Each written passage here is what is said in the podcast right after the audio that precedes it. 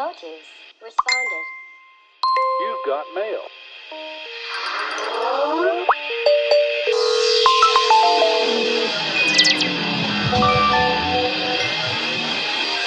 I got mail! Yay! I got mail! Yay! Hola, yo soy Christopher Cedillo y esto es Motus Responde.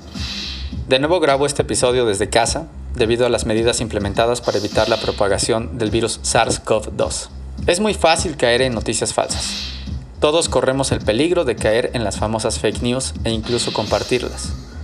Por ejemplo, Denise Dresser, una de las politólogas mexicanas con mayor influencia en Twitter, recientemente publicó una nota con la foto de un supuesto médico fallecido.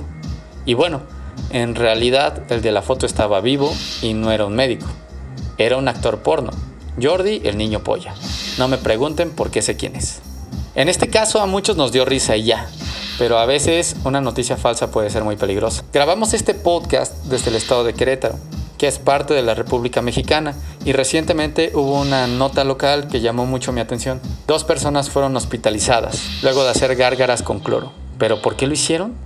Porque leyeron una nota falsa que decía que así se previene la enfermedad COVID-19. Estos productos son ampliamente adquiridos en los hogares mexicanos y se recomiendan para desinfectar únicamente superficies como la mesa, el piso y los cristales. Como todos los productos de limpieza, la etiqueta tiene diversas advertencias sobre su uso. Por ejemplo, indica que su contacto con la piel provoca irritación y que si se llega a ingerir, se requiere atención médica de inmediato. Estos insumos son del hogar, no son productos del cuidado personal, mucho menos son medicamentos. Bueno, al leer esta noticia pensé en cuatro detalles importantes. Uno, las noticias falsas son peligrosas. Me preocupa que las personas lo crean, pero también las entiendo. Se vive con miedo y en una situación así somos capaces de hacer muchas cosas que se alejan del sentido común. 2. Hay personas que se aprovechan del miedo y de la desinformación. No sé con qué propósito alguien genera información falsa, pero menos entiendo cuando su repercusión le puede costar la vida a alguien. 3. Existe poca conciencia sobre los privilegios. Posterior a la noticia, algunos de mis conocidos en redes sociales como Facebook decían cosas como que si alguien cae en una noticia como esta es porque quizás estas personas deberían morir. ¿What? ¿Quién piensa en este tipo de cosas? Quizás no se están dando cuenta de que ellos tienen el privilegio de tener una educación o haber tenido una educación que te permite discernir entre la información real y la falsa. Y aún con educación todos podemos caer. Aunque la educación es un derecho, siendo realistas, no todos se pueden dar el lujo de no generar ingresos para sus familias por asistir a la escuela. 4. Existe una gran falta de empatía y también de solidaridad. Si tú recibes una nota, siempre hay que dudar de su veracidad. Pero, ¿en qué te debes fijar para no caer en noticias falsas? Yo no lo sé a ciencia cierta, pero te puedo dar tres consejos. 1. Verifica quién lo publica.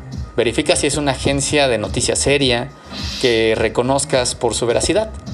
Checa el dominio y busca las otras noticias que han publicado. También conviene que veas quién es el autor, si se dedica, a qué se dedica esa persona que lo escribió. Si ni siquiera tiene autor, duda. Si el nombre de la persona que escribió la nota no te aparece en Google o aparece con temas para nada relacionados con periodismo o con este tema en específico que estás leyendo, duda. 2 el título de la nota.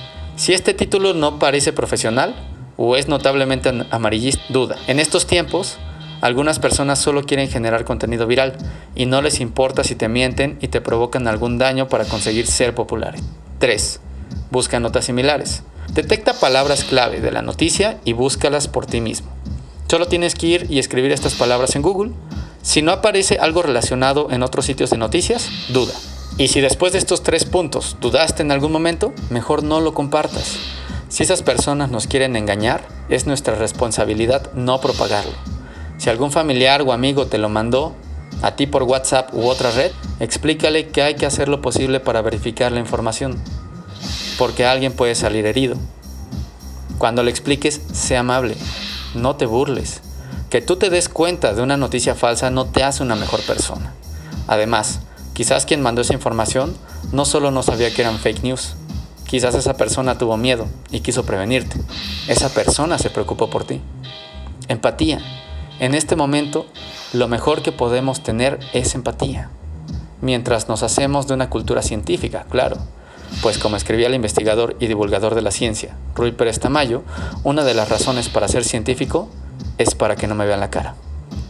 Si tienes alguna duda sobre este u otro tema en la cual te podamos ayudar en el equipo de Colectivo Motus, no dudes en buscarnos y escribirnos en las redes sociales. Ahora ya no solo nos encontramos en las principales plataformas de streaming, sino que también nos encontramos en YouTube. Encuéntranos en todos lados como Colectivo Motus. Si tienes alguna duda que quisieras manejar por otro medio, puedes mandar un correo a colectivomotus.gmail.com. Agradezco que sigas escuchando estas cápsulas en esta segunda temporada y en este periodo de contingencia y nos escuchamos en la siguiente.